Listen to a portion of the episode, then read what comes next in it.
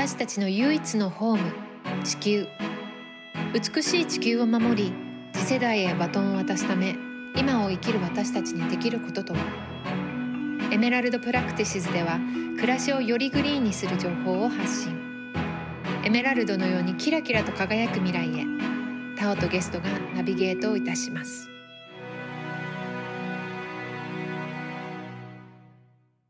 今日はですね私のこのエメラルドプラクティシズのポッドキャストのとっても重要な縁の下の力持ちでもあるモデルで環境アクティビストの小野リリアンさんにまたお越しいただいていますリリアンよろしくはい、よろしく。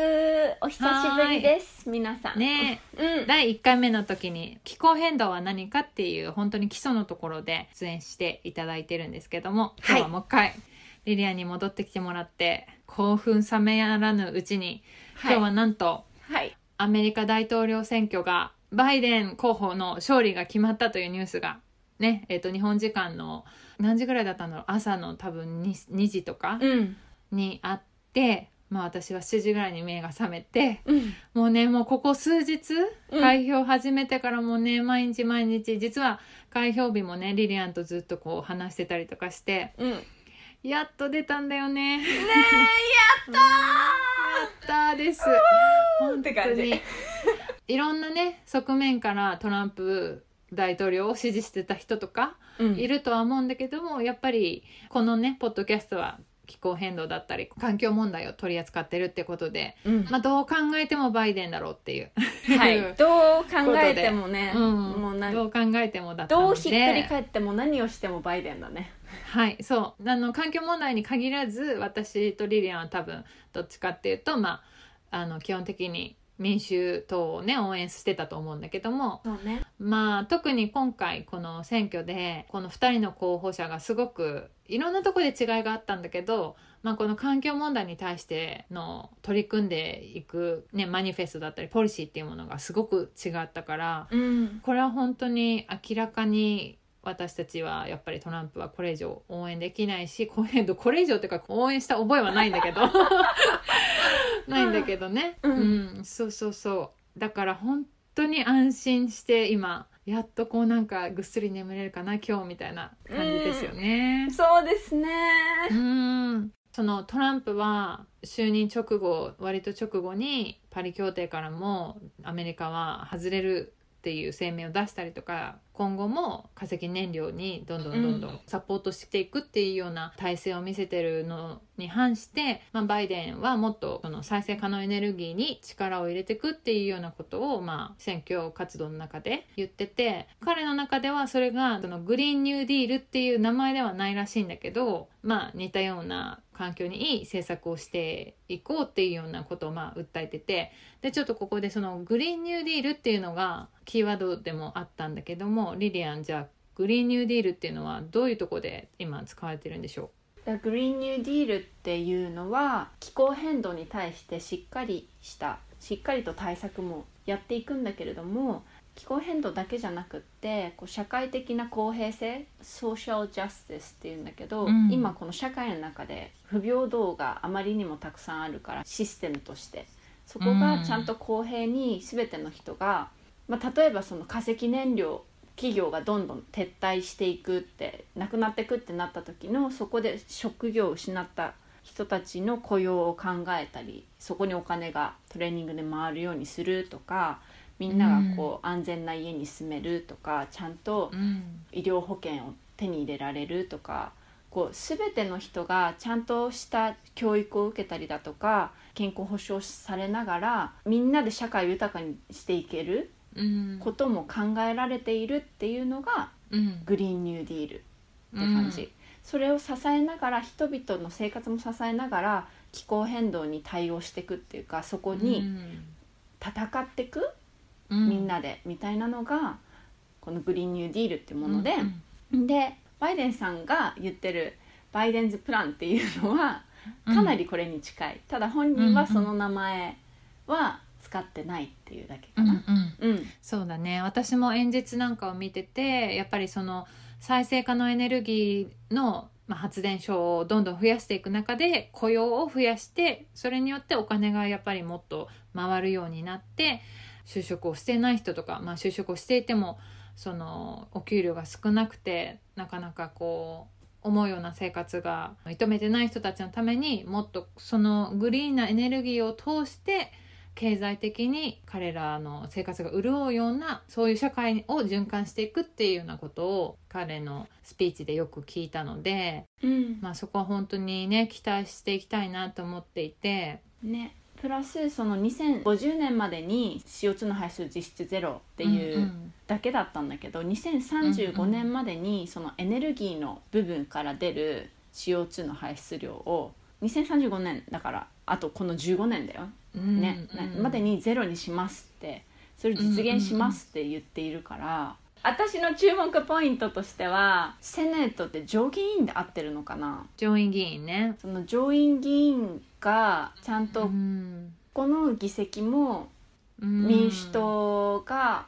多くなれば、まあ、例えばオバマの時は上院議員の議席が共和党の方が多かったがためにもともとやる予定だったいろんな政策が通せなくなっちゃったっていうのがあったんだけども、これがちゃんと決まるのが来年の1月だから。うん。なんかその時にもしちゃんと民主党が議席が多くなった場合このバイデンがしますって実現しますって言ってたことがよりスムーズにこの4年間の中にこうそうだね。盛り込まれていける状況が作れると思っていてうんだからもう一個今すごい注目して期待しているのはここの上院議員の議席が増えるってこと。うん。そうすると言ってることがね全部できるよね。はい。何何？そうだね、うん。今今日これ撮ってるのがバイデンが選出されたっていうニュースがあった。11月の8日の日曜日なんだけど今の時点で上院議員の議席は民主党共和党ともに4848うん。ってなってるから、まあ、これが一人でも多くというか、えー、と民主党の議席が多くなればいろんな決め事がねスムースに決まっていくんじゃないかなと思うので、まあ、ここも追って注目していきたいと思います。思ってます。うん、なんかもしね議席が5050になった場合って副大統領が含まれるんだって、そこに。はいはいはい。そうそうなったら副大統領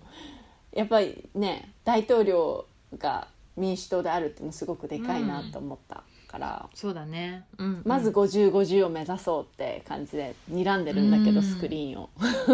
まあ、日本のニュースなんか見てるとトランプ対バイデンっていう感じではあるっていうか、まあ、それがもちろん大統領選ではあるんだけど、まあ、うん今回バイデンの勝利はやっぱり、ね、副大統領に任命されていたカマラ・ハリスの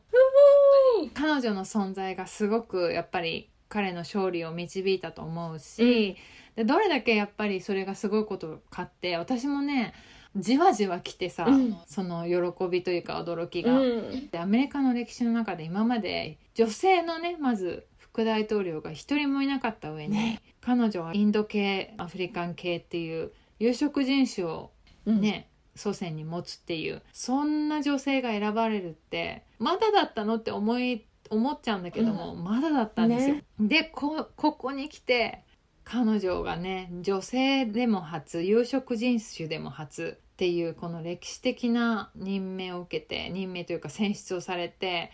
やっぱり彼女にかけたいと思った票もすごくあると思うんだよね。そうね、うん、そして今日聞いたその彼女のスピーチがとっても素敵で、うん。世界中の女性が励まされるスピーチだったなって思う。うん、そうだね。やっぱり彼女自身がマイノリティの家族からね育ってるっていう意味でうん。やっぱりいろんな人種のことを考えてるっていうのが現れてるスピーチだったし結構ね、このアメリカに住んでて大統領選なんか見ててもいつも思うんだけどうん。アジア人って全然含んでもらえてなかったのよ。うん。なんかじゃあどれくらいの人種の人が誰に投票してるんだって言って例えば、ホワイトの人が60%トランプに入れてとか、うん。でブラックがこのぐらいででヒスパニックがこれぐらいでアジア人はねそのアザーに入っちゃうわけ。その他になるんだよね。そっ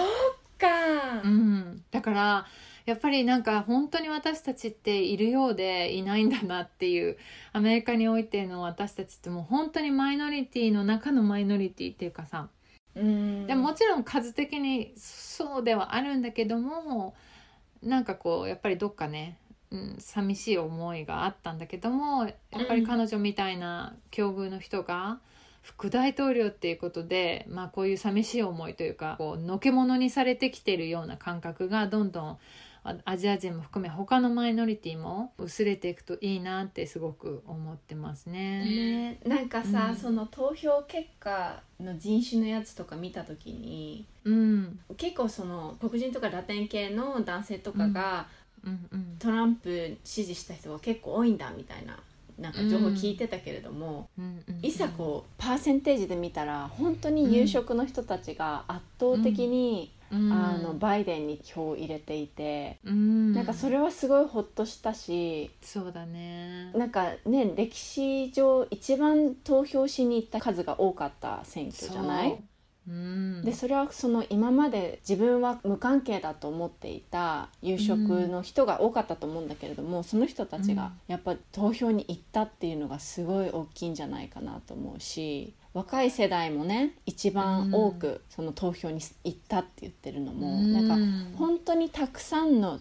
アメリカ人全ての人の声を拾い上げられた選挙なんじゃないかなってうん。思って、そういう意味でも私がはすごい大興奮しそうだね、本当に、うん。バイデンはあのアメリカ史上一番票を取ったっていうふうに報道されてるけど、うん。これだけの人が注目したねもちろんアメリカ人は毎回毎回すごく注目するけどもう今回においてはもう世界中がやっぱりうん。ねもう固唾を飲んで見守っていたと思うし感動するよねこう見ていて。これだけの人の心や行動力が動いたっていう本当に歴史的な大統領選を私たちは目の当たりにしたんだなと思って。ねえなんかーンとくるものがあった。うんなんかさっきタオちゃんがそのカマラ・ハリスがマイノリティである人種、アイデンティティって言ったけど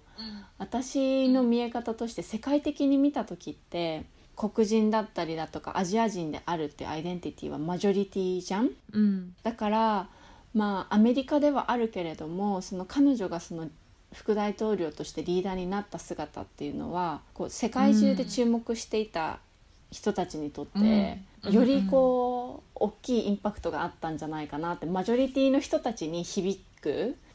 その白人はもちろんマジョリティなんだけど、まあ、75%ぐらい76%ぐらいっていう数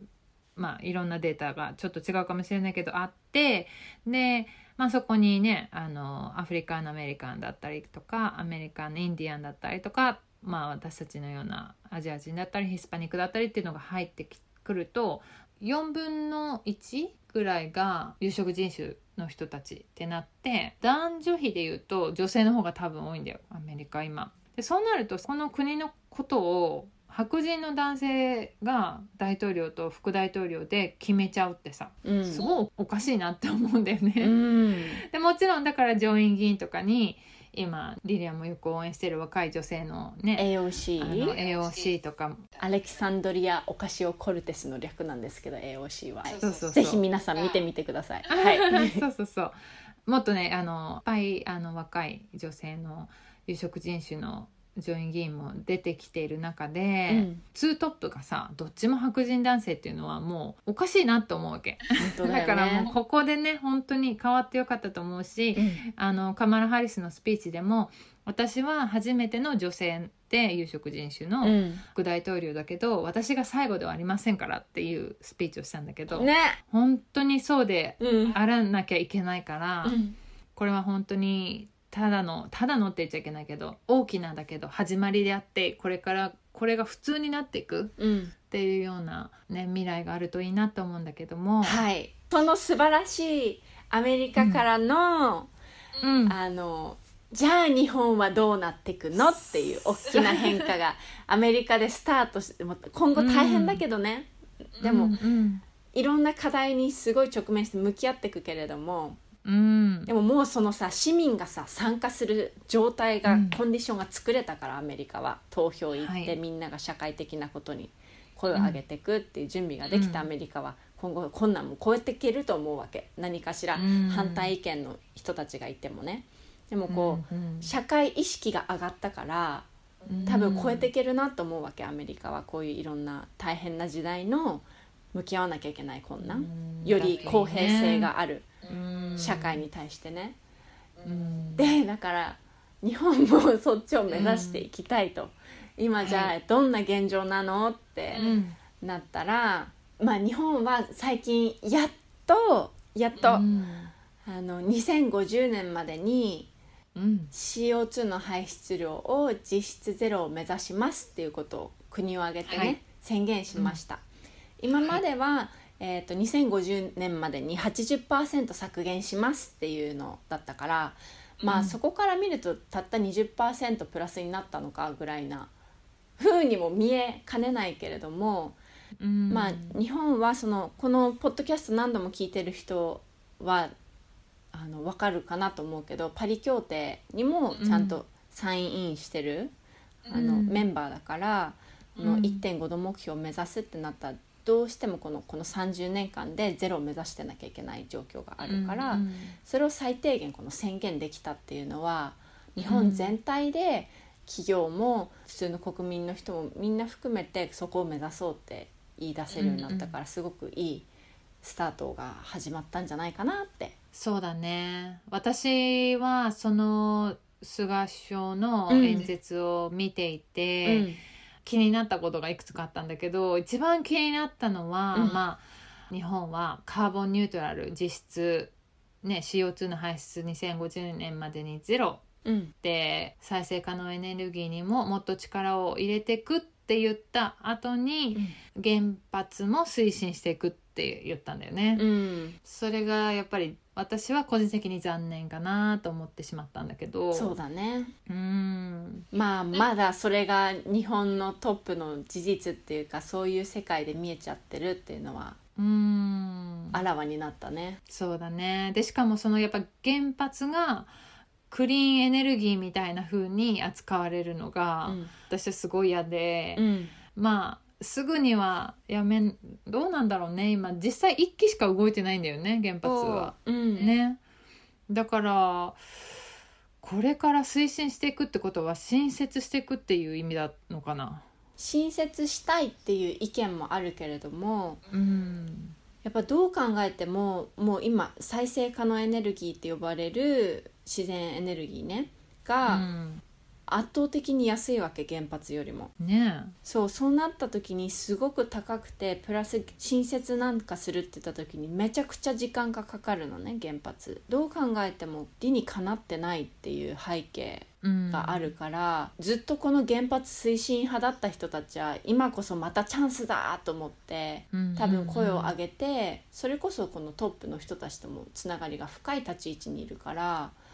言うとは思うんだけれどもこうビジネス界とか世界的なね流れを見た時にもあと国民のねこの福島の件もあったことで意識的にももうこれはこう原発を進められる状況はじゃないなって私は正直うん。そこをこう抑えられるだけの意識がこの国うん。のみんなには芽生えてるなと思うから。そうだよね。そうだから私はねそこはこうみんなの私の声を含めあの、うん。信じていてうん。あの親切にはならないなとは思っている。なるほどね、うん。そうならないといいな本当に。でやっぱりそのキーになってるのが石炭の問題なんじゃないかなとは相変わらず思っているね。そうだね。でもそっちは本当にやめていくみたいな感じでシュガ首相も言ってた気はするけど石炭に頼らない。だってカーボンニュートラルなわけだからねやっぱりそこはある程度いいスピードで削減していかないと2050年なんて言ってもね。そうなんだけど、うん。なんかとう？ん。まあでももう新設で建てちゃったものが30基以上あったりとか石炭火力発電ね。でまだうん。今も建設中のものがあったりして特にこうキーって呼ばれてるのが横須賀のはい。えー石炭火力発電所なんだけどそこもまだ止まるってことにはなっていなくって、うん。ぜひ気になる人はこれに関してこう調べたら署名できるので。横須賀あれだよね。小泉大臣の出身なんでしょ？そうでさ小泉大臣も一生懸命一応気候変動のことを推し進めようって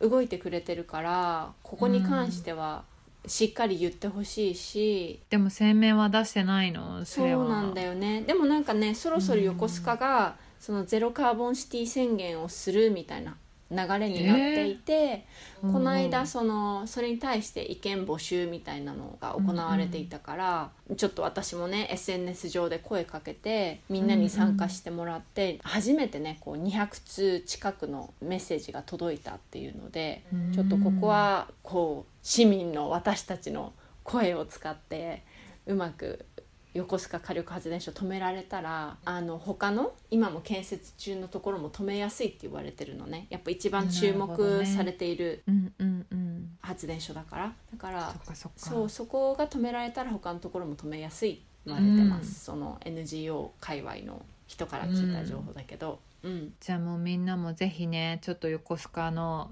石炭火力発電所で調べて署名に参加していただけたらなと思いますそれ以外で最近日本で起こっていることと言ったらどうでしょうリリアン。そうだねこう注目していきたいところは会議がねうん。あるんだけどその名前がとても長いんですが、皆さんメモの準備はいいでしょうか、総合自然あもう一回噛んじゃった。えっと総合資源エネルギー調査会基本政策分科会って呼ばれる。長い。長い。もう。略しては？あででねそこで話し合われているのが、エネルギー基本計画って呼ばれるものなのね。でこのエネルギー基本計画は略して、エネキって言ってるんだけど。なるほどね。はい。だからこの会議の名前は略してないの。へえそっかそっか。じゃあエネキね。そうエネキ、はい。エネキは何のこと？ってうん。言うとこの日本の今後の電気をどういうエネルギーミックスを目指して今後進めていくかっていうのが話し合われているの。誰の間で話し合われてるのかな？これは一応その経産省経済産業省がうん担当になっている部門だからエネルギーっていうのは環境問題じゃないとみなされていて、だからそこのまあ大臣も来るしあとはうん。いろんな企業とかいろんな自治体の知事とかあとはまあ学者さんとかも含まれてたりとかうんうんして話されています。え環境省は全く介入できてないってこと？環境省の名前はねなかった気がするんだけどあのいろんな大学の教授とかジャーナリストと理事長が熊本県の大学の人らしい。うんとかは NTT の人とか ANA の人とかええみずほのファイナンシャルグループに関わってるとか三井住友の銀行とかバリバリその化石燃料を頼りたいみねたいな人が多かったり、ありゃりゃそうなんだ。でしかもこの多分ちょっと疑問だと思うんだけどなんでこのエネルギーミックスが日本において CO2 削減の話ですごく重要になってくるかというと日本の CO2 排出温暖化ガスのがどこから一番出てるかっていうとやっぱうん。みんなが使ってる電気なのね、うんうん。だからじゃあその一番私たちが CO2 を出しちゃってるエネルギー電気の部分を何で作るかっていうのがちゃんとこの再エネががっつりガーンって進めるぐらいの大量のお金がそこに投資されて補助金が出されてっていう気合を入れたことをしない限り日本がこの実質ゼロ CO2 の排出量実質ゼロを目指すのは無理なのね。環境省が入ってないっていうのがびっくりだねあのエネルギーに関するその予算とかどうしていくかっていうののうんうん8割ぐらいかなの責任は経産省なのね。でうん環境省はなんか10%もにもならないのなんか数パーセントぐらいしかその発言権がないっていうか,、なんかきそうだね。決めることができなくって。うん。かそういうところもなんかもう根本的な日本の政府のあり方いろんなことを決めていく上での。うん。そこ自体変えていかないと一気に変化していくのがすごく難しいシステムに今なってるっていうのもあって。Fridays for Future っていうその学生の子たちが主に動いている日本の気候変動のムーブメントがあるんだけど、うん。その子たちが求めていることの一つがその公平であることうん。政府の中でちゃんとその縦割りじゃなくっていろんな人たちが協力して、その声を拾って変えられるようなシステムにしてくださいっていうのも含まれてるんだよねだから。うん。うん本当に大切だよね。そうなの。うん。そんな国他にあるのかなって 思うんだけど。環境省だったり、まあ、環境省って名前じゃなくても、環境のことをやってるパーティーがエネルギーのことに発言できないっていうのが、まあ、発言できたとしてもそれが数パーセントっていうのが。いや一応発言はしてるしアプローチはうんうん。かけてるし、うんうん常にその勉強会っていうかなんか話し合う場にも経産省も環境省もいたりして、それぞれの発表みたいなのはあるんだけど、いざこういう物事を決める会議にはいないっていううん。状況はある。でここのメンバーさっき言ってたなんか教授だとか、あの銀行の人とかいうののメンツの平均年齢が65歳なのね。なるほどね。そうでしかも男女比も3分の2が男性だったりとかして、うん。こうやっぱりこういこのエネルギーミックスって一見若者が関係してないように、まあ、今までの政治の在り方だったら関係ないものでしょうって見られ方をしていたからこういう結果になっちゃうのも分かるんだけれどもうん。結局本当に一番被害を受けるのがこの私たち含める若者の世代もっと若い子たちなんかうんうん特に被害を受けるからこの人たちの声が反映できないようなメンバーで話し合われてること自体がおかしいよねって言ってうん。なんかそこにどうにかこうアプローチをかけていこうって戦略を今練ってるところなんだよね。なるほどね、うこれが先月10月から始まったんだっけ？とうんそう10月から始まってて、で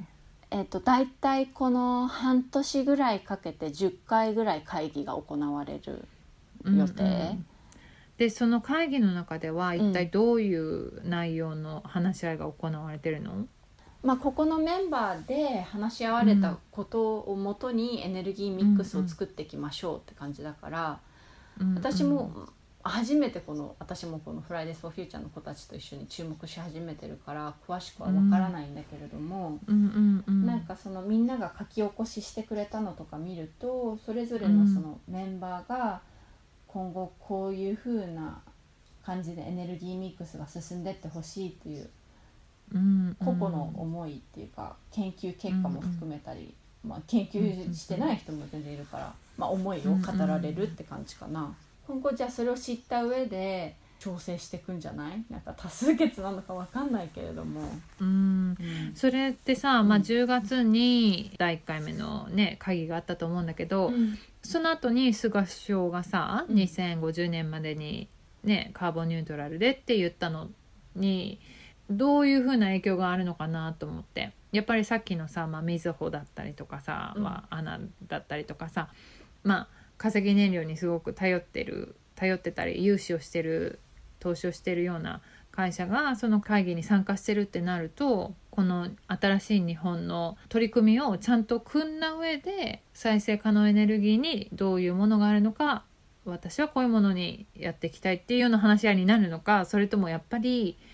なるべくね石炭長引かせたいみたいなそういう話にもなっちゃうのかなと思って。うん、それも絶対あると思う。その日本ってそれこそうん自動車とか鉄鋼なんか鉄に関わる産業ですごく経済を潤わせてきた背景があるから、うん。そういうところの企業の人もいるわけででそういう鉄を作る時って石炭じゃないといけないんだって、ほとんどの場合。なんか最近そのスウェーデンとかは石炭に頼らないためになんか水素を使って鉄をなんか酸化しないようななんか物質にこう焼き上げたりなんか詳しくわかんないけど、うん。できる技術も出てきたけど一般的にその鉄を使った産業って全部石炭をめちゃくちゃ燃やしまくらないと作れないからそういった意味でもその輸入し続けたい大量に石炭輸入さ、電気のためだとかさ鉄のためにでも、どうせその石炭としてはオーストラリアから輸入するわけであってうんうんだからなんかその人たちはやっぱ石炭とかは使い続けたいっていう言い分は絶対言い続けると思うんだよね。ううん。んそうだよね。これって毎年起こってる会議なの？うん、毎年行われてるし、詳しくみんながどんなことを話してるのか気になるっていううんオタクレベルでリサーチしたいっていう人は、うんこの総合資源エネルギー調査会基本政策分科会っていうのでうん。検索すると全部載ってる、うんうん過去のやつも動画もあるし議事録の内容も全部公開されてるから、なるほど。そうそこでどんな流れかは見れる。このねやっぱり菅首相のうん。ね新しい決意が反映していくといいんだけどね。ねえ。なんか2050年っていうその先だっていうことに甘えてやっぱりなるべく甘い蜜を吸おうとする企業がねいるんじゃないかなと思うと不安になるところだけどでもやっぱりね、Fridays for Future さんとかねいろいろいろんなとこでこう圧をかけてくださってる活動家の人がいるから。でもまだまだだと思う。なんかもうこれ聞いてくれているうん。みんなも参加できるようなね体制が日本でも取っていけたらなってやっぱ学生の子たちだけだったらわからないことだとかできないこともいろいろあるしか彼らだからできることもあるし、もうなんか本当いろんな背景の人たちが一緒になって関われる体制が日本でももうちょっとオーガナイズされて取れるようになったらもっと大きな変化って作れると思ってるからうん。私は。ん。そうだね。まずは皆さんがこのラジオを拡散していただくっていうところから。ねより多くの人に知ってもらうっていうのは本当に大切かなと思いますけどね。うん。なんか学生のフライデーズの子たちもやっているしもしこれ聞いてる人が学生じゃなかった場合は、そのうん。350.org ジャパンで、あのうん。うん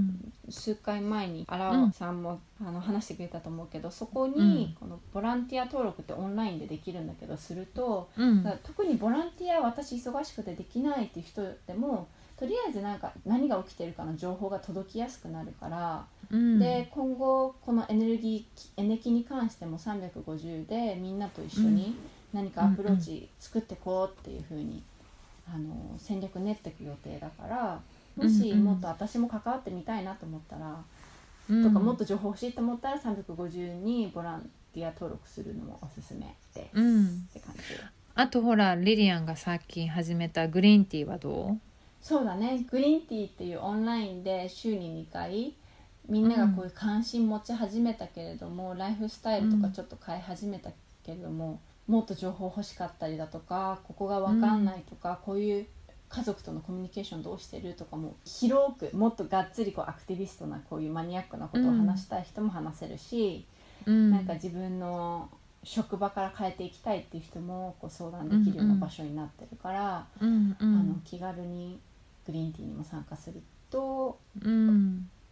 でもしエネキのこと聞いてくれたら私とかが答えられると思うんだけど、うんそんな感じでできる場所もあります。いろなんな本当にプラットフォームが今増えてきてるから環境問題に関してもうん。あのうまくね活用していってみんながそれをお互いに応援してってシェアしていってどんどんどんどんこう触れる機会が増えるとみんなにとって増えるといいなと思いながらねこれをやっております。はい、もうタオちゃんが始めたこれもすごく大きい意味があると思ってます。その日本がその2050年までにうんカーボンニュートラルを目指しますって言ったけれどもタオちゃんもさっき言っていたように、30年までじゃ正直間に合わない問題だから。そうだね。そうこの10年で半分にしないといけないのね今の排出量を。でそこのゴールがね国によって違うんだけど今2030に2030年までに日本は排出量を26%削減しますっていうふうに言っているの。で、はい。実際はここで日本が言わなきゃいけないのは先進国であるから。うん。最低でも2030年までにうん。55%削減しますっていう目標を掲げなきゃいけない状況なのうん。ね、うん。だから次はこの菅首相さんにうん。2050年だけじゃなくて2030年までに日本は55%、ヨーロッパとか1980年に比べて、えー、50%以上削減しますって言ってる国が多いからそこを比べるポイントの年にして言うべきっていう状況があるよみんな。ね、うんうん。そうだよね、うん、だから2050年にゼロっていう数字にわーってみんなが大きな第一歩だってなったんだけど、うん、いやちょっと待ってそれじゃ間に合わないよね。パリ協定の約束っていうのがあるから。うんやっぱりそこはみんながねできるとこから本当にプレッシャーかけたりあの自分でできることから変えてったりっていうのもいろいろ含めて、うん、のんびり2050年を待つっていうんじゃね本当にあの間に合わないかなと思うんだけども、うん、このアメリカの大統領が変わるってなってその大統領がやっぱり自然エネルギーにもっと力を入れていきたいってなったら、やっぱりね日本とアメリカって本当に。あのとても特別な関係で結ばれてるのであの多くはいませんが、アメリカからのプレッシャーっていうかそのアメリカからの働きかけっていうものが、うん、あのすごくがらりと変わると日本のスピードももしかしたら変わるんじゃないかなと思って期待してるんだけど。そうだね。海外からの圧もすごい大事だし、うん、やっぱ国内からの私たちの圧っていうか、うん、意思結局これ聞いてる人ってみんなさ何、うん、とかしたいなって思って聞いてくれてると思うから、うんうん、そのみんなの声はすごく価値があって私たち一人一人の声が届くことだとか、うん、このそのために立ち上がってる若者たちを応援していくこととか含めて、それはやっぱり響いてるからなんか見えるんだよね。この活動してるとさあちゃんと聞かれてるんだな気が付かれてるんだなって、うん、政府の中でも気づいてる人たちは気づいていてその声を拾って反映させようって動いてる人たちもいるから大きい意味があるしこのアメリカの大統領が変わったっていうのも私たちにとって追い風になるんだよね、この、うん、なんとかしたいっていう心をサポートしたいっていう力がより増えてるから、うん、自信を持ってこの追い風をねうん、後ろから来てる風を感じながら立ち上がってこうって私は言いたいね。うん、うん、未来は明るいなと思って今日はじゃあこの辺で終わりにしようかな。はいそうしましょう。じゃあまたリリアンすぐに登場すると思うので、うん、よろしくお願いします。よろしくお願いします。はい。では今日はこの辺で失礼します。はい、ありがとう。エメラルドプラクティシズでは Twitter や Instagram などでも随時情報をアップしているのでそちらのフォローもよろしくお願いいたします。それではまた次回。監修協力はオノリリアン。音楽はジェームス・マレンがお届けいたしました。